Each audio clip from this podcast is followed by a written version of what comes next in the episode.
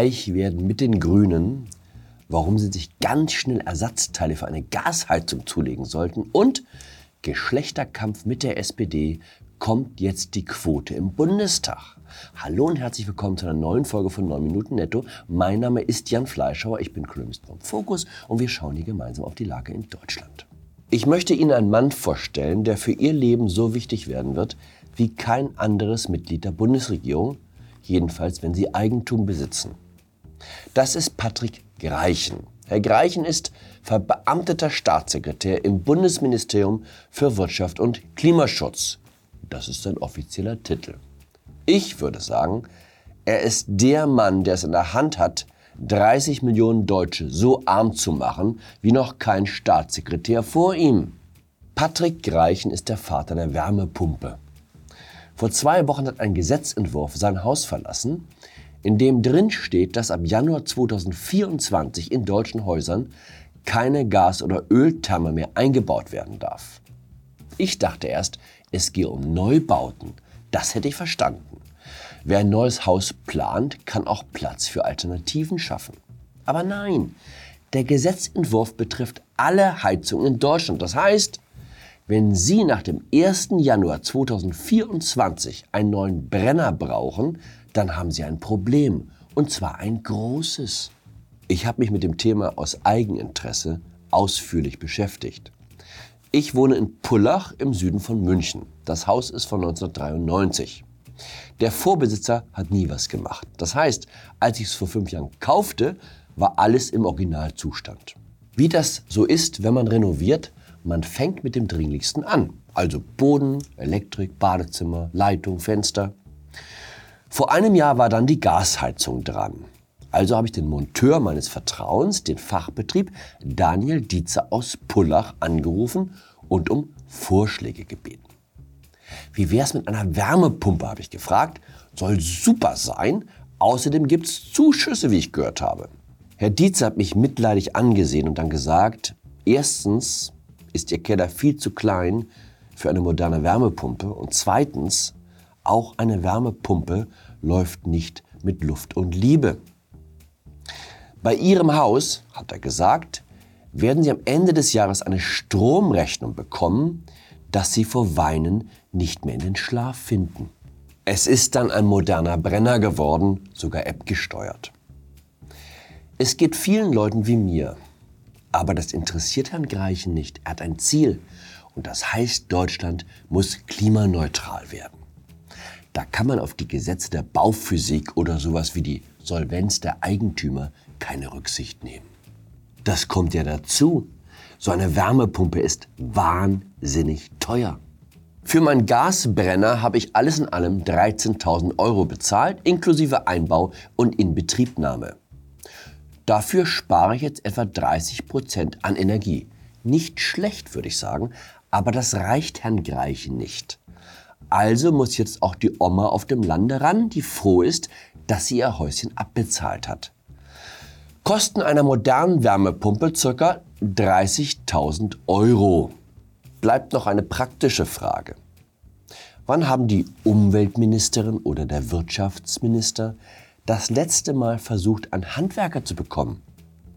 So eine Wärmepumpe baut sich ja nicht von selbst ein. Aber vielleicht läuft's ja wie bei der Bahn. Um ihr Image zu verbessern, hat die Bahn ein Programm aufgelegt, wonach Pünktlichkeit garantiert ist, sobald ein Spitzenpolitiker den Zug besteigt. Möglicherweise gibt es ja so ein Programm auch für Monteure. Was sagt Herr Greichen dazu?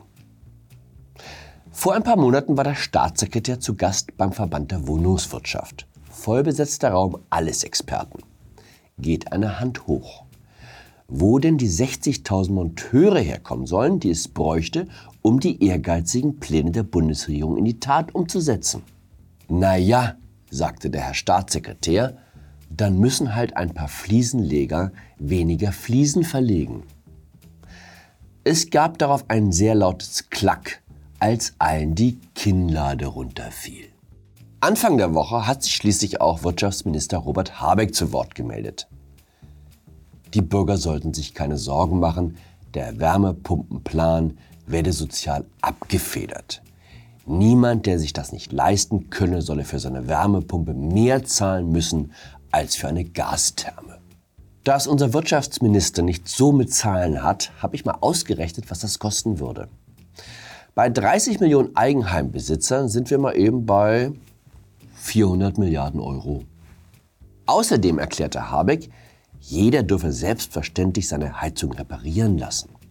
Wer kaputte Ölheizung oder Gasheizung hat, der kann sie heile machen. Und zwar nicht nur einmal, sondern so lange, wie es irgendwie geht. Also heile machen geht. Austausch nicht. Mein Tipp daher. Legen Sie sich schon mal rechtzeitig Ersatzteile zurück. Ich prophezeie Ihnen. Ersatzteile für Öl- oder Gasheizung sind ab nächsten Jahr das neue Gold. Wer ist die reaktionärste Frau Deutschlands? Meine Wahl fällt auf Bärbel Baas von der SPD.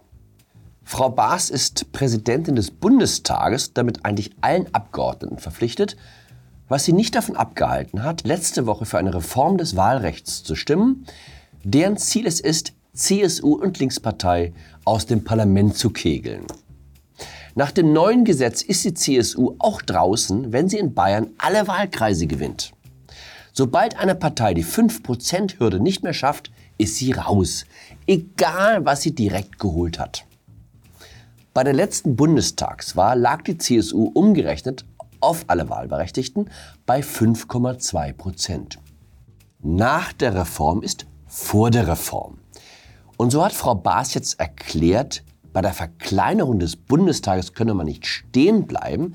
Im nächsten Schritt müsse man zur Parität im Bundestag kommen, also zur 50-50-Quote für Männer und Frauen. Ich bin wirklich irritiert. Steht über dem Koalitionsvertrag nicht mehr Fortschritt wagen? Und nun erweist sich diese Regierung als total rückwärtsgewandt, als reaktionäre Truppe, die eisern am Bild der Zweigeschlechtlichkeit festhält? Hey, Freunde von der Ampel, wir leben im 21. Jahrhundert. 50-50-Quote? Das ist ja, als ob man fordert, dass man wieder Mohrenkopf sagen darf oder Zigeunerschnitzel. Die Überwindung der heteronormativen Ordnung, die Anerkennung, dass es mehr gibt als zwei Geschlechter, die Einsicht, dass wir Menschen endlich zugestehen, sich nicht mehr der männlichen oder weiblichen Welt zuordnen zu müssen, für all das haben Transmenschen jahrelang gekämpft. Und nun kommt Frau Bärbel Baas von der SPD und sagt 50 Prozent für Frauen und 50 Prozent für Männer. Und dazwischen nix. Gender-Toiletten finden Sie vermutlich auch überflüssig. Oder, Frau Baas? Die einzige Lösung, die ich sehe und die dem Anspruch der Bundesregierung, alle Geschlechter sichtbar zu machen, Rechnung trägt, man richtet mehrere Quoten ein. Also eine Quote für alle, die sich als Frauen verstehen, eine Quote für diejenigen, die sich als Männer sehen, eine Quote für non-binäre Menschen und dann ganz viele Quoten für all die anderen. Ich weiß nicht, wo wir bei der Anzahl der Geschlechter aktuell stehen. Facebook hat, glaube ich, derzeit 60 im Angebot, vielleicht ein bisschen viel. Aber auf ein gutes Dutzend wird man schon kommen. In dem Sinne, bleiben Sie fortschrittlich, bleiben Sie wohlbeheizt, bleiben Sie mir gewogen. Ihr Jan Fleischhauer.